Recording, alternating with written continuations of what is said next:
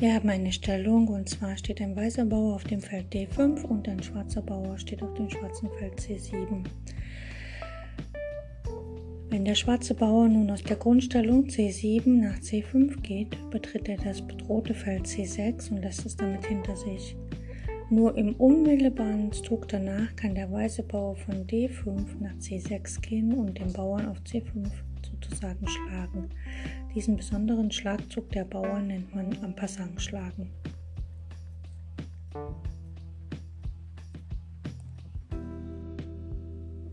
Hallo liebe Freunde des Blindschachs.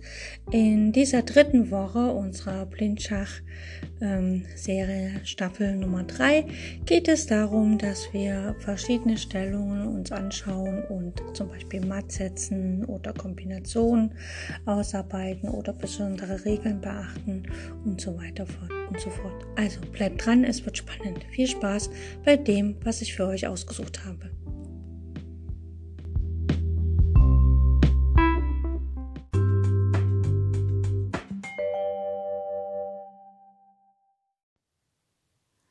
Heute wollen wir wieder ein Martin 2 anschauen und zwar hat mir ein Zuschauer oder Zuhörer eins geschickt, was ich natürlich sehr spannend finde und wo ich mich auch gleich drum kümmere.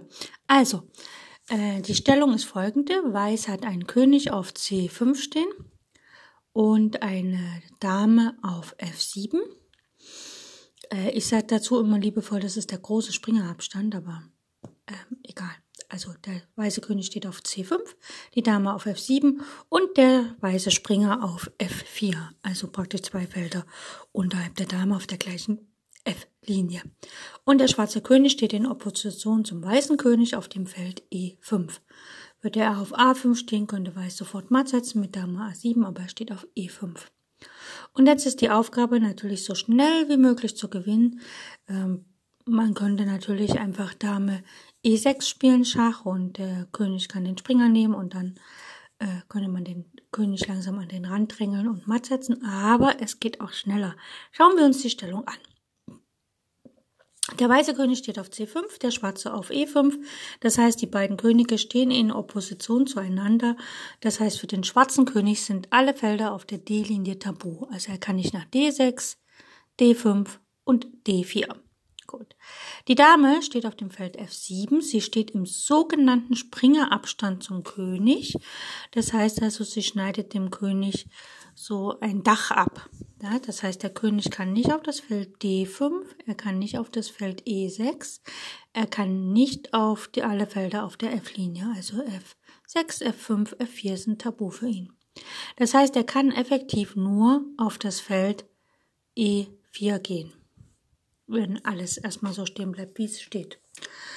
Ähm, und jetzt müssen wir überlegen, was passiert eigentlich oder wo könnte man ein zauberhaftes Schachmatt haben, wenn der König auf E4 steht. Wir haben ja bloß drei Figuren übrig, also muss man uns überlegen. Ein König steht immer auf so einem kleinen Tisch, sag ich, ne? Also er hat so, wenn er auf E4 steht, dann ist der Tisch von dem König, wo er überall hingehen kann, das Feld einerseits, wo er steht, E4, das Feld D3, E3, F3, F4, F5, E5, D5, D4 und dann wieder D3. Also dieses kleine ähm, Quadrat, diese neun Felder, sind sozusagen der kleine Tisch, der kleine Platz, wo der König stehen kann und wir müssen ihm natürlich alle Felder davon wegnehmen. Jetzt, wenn er auf E4 steht, dann hat die Dame immer noch die ganzen Felder auf der F-Linie und außer das Feld F3 natürlich, weil ja der Springer auf F4 steht und äh, auch das weiße Feld D5 und der König kontrolliert die D-Linie, also das Feld D5 und D4. Das heißt, der König könnte nach D3 entwischen. Jetzt machen wir mal mit ganz viel Fantasie. Sagen wir, okay, die Dame bewegt sich und geht zum Beispiel auf das Feld, ähm, ja, also F5 macht keinen Sinn, da wird sie geschlagen, F4 ist blockiert vom Springer. Wenn sie nach, sagen wir mal, nach E6 geht zum Schachsetzen, dann hat der König ziemlich viele Felder, wo er hinflüchten kann. Er kann den Springer schlagen, er könnte nach F D3 gehen, er könnte nach D3 gehen. Hm. Wenn die Dame auf das Feld D5 geht, dann steht sie direkt neben dem König und sie kontrolliert sozusagen wie so ein Lichtstrahl, ne? sie strahlt ja immer. Äh, von D5 aus kontrolliert sie E5 und F5 sowie das Feld E4, der König stünde dort schon im Schach. Das Feld F3, was sie jetzt nicht kontrolliert, weil der Springer da steht. Das Feld D4 und D3. Also von diesem Tisch vom König, wo der König draufsteht, kontrolliert sie, wenn sie auf D5 steht, 1, 2, 3, 4, 5, 6, 7 Felder. Nur die beiden schwarzen Felder E3 und F4 kontrolliert sie in dem Moment nicht. Und jetzt müssen wir uns überlegen, unser Springer steht ja auf dem wunderbaren Feld F4. Das heißt, kann denn der Springer so ziehen, dass er das Feld F4 weiterhin kontrolliert, das macht er sowieso, aber dass er auch das Feld E3 kontrolliert. Und da gibt es nur, äh, ja, da gibt es ein Feld und zwar das Feld D5, ne? also er ist ja auf dem schwarzen Feld, er kann auf das weiße Feld D5 gehen und von dort aus würde er das Feld F4 und E5, äh, E3 kontrollieren. Bloß das Blöde ist, wir wollten ja unsere Dame nach D5 stellen, also kann man ja jetzt nicht gerade den Springer hinstellen. Gut, guck mal in die andere Richtung. Ähm, E6 ist es nicht, G6 ist es auch nicht, H5 funktioniert auch nicht, H3 auch nicht, G2. G2 kontrolliert das Feld F4 und das Feld E3, also genau das, was wir wollen. Okay, probieren wir aus. Wir gehen mit unserem Springer nach G2. Das ändert an der Stellung der Dame und des Königs nichts. Das heißt also, der schwarze König muss nach E4 gehen. Und jetzt können wir ja ausprobieren, unsere Dame nach D5 zu stellen. Dort kontrolliert sie ja ganze sieben Felder von unserem kleinen Tisch, wo der König drauf steht. Ne? Also das Feld, wo sie steht, kontrolliert sie nicht, sondern da ist sie gedeckt vom weißen König. Aber die anderen sechs Felder kontrolliert sie, also sprich das Feld E5, F5, D4, E4, D3 und F3. Und das, die übrig gebliebenen Felder, die zwei schwarzen Felder, die sie nicht kontrolliert, die kontrolliert der Springer von G2, das Feld E3 und F4. Und damit wäre das zum Beispiel Schachmatt. Und dann, wenn wir nochmal die Ausgangsstellung anschauen, König C5 und Dame F7 und Springer F4 und der weiße schwarze König steht auf E5 dann wäre das Matt in 2, dass der Springer nach G2 geht. Er bereitet quasi die Kontrolle von zwei Feldern vor, die sehr wichtig sind auf dem kleinen Tisch, wo der König ist. Der König hat keine Wahl, er muss nach E4 gehen. Und jetzt kontrolliert halt der Springer die beiden schwarzen Felder auf des Königs Tischs. Und damit kann die Dame nach D5 gehen, wo sie gedeckt ist vom Bauer König auf C5 und Schachmatt setzen.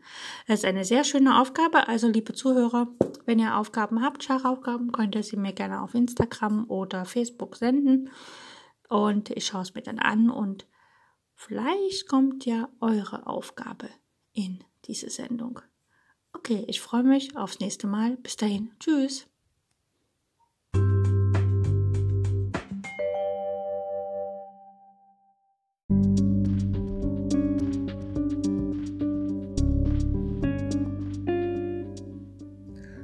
Das war's für heute mit den Übungen zum Blindschach. Ich hoffe, es hat euch Spaß gemacht und ich wünsche euch eine fantastische Zeit bis zu unserer nächsten Übungsperiode. Mm, wenn ihr Freunde, Bekannte, Verwandte habt, die auch Schach spielen und vielleicht im Schach besser werden wollen, dann empfehle ich euch, dass ihr denen meinen Podcast äh, empfehlt, sodass sie praktisch auf Spotify und sonst wo auch immer oder auf Encore meinen Podcast sich anhören können und die Serie zum Thema Blindschachlernen sich anhören können. Das ist jetzt, jetzt schon die dritte Staffel. Das heißt also, es waren schon zwei vorher, die kann man sich auch anhören, ein bisschen üben. Und wir hören uns dann morgen wieder oder im nächsten Teil. Und falls es euch zu schwer wird, hört die Serie einfach nochmal diesen Teil und wenn ihr jetzt zum Beispiel heute Teil 1 hört, morgen Teil 5 oder sowas, dann immer mal wiederholen, weil Wiederholung schult unseren Geist und lässt uns auch die Dinge tatsächlich lernen, sodass wir immer, ähm, wie soll ich sagen, fitter mit dem Thema werden und uns immer mehr auskennen und es für uns nun natürlich wird, blind Schach zu spielen, ohne Schachfiguren, ohne Schachbrett.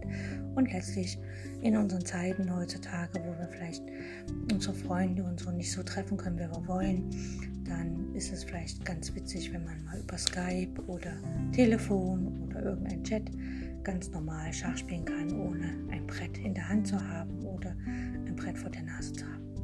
Okay, ich wünsche euch eine gute Zeit und danke fürs Zuhören und bis bald. Tschüss.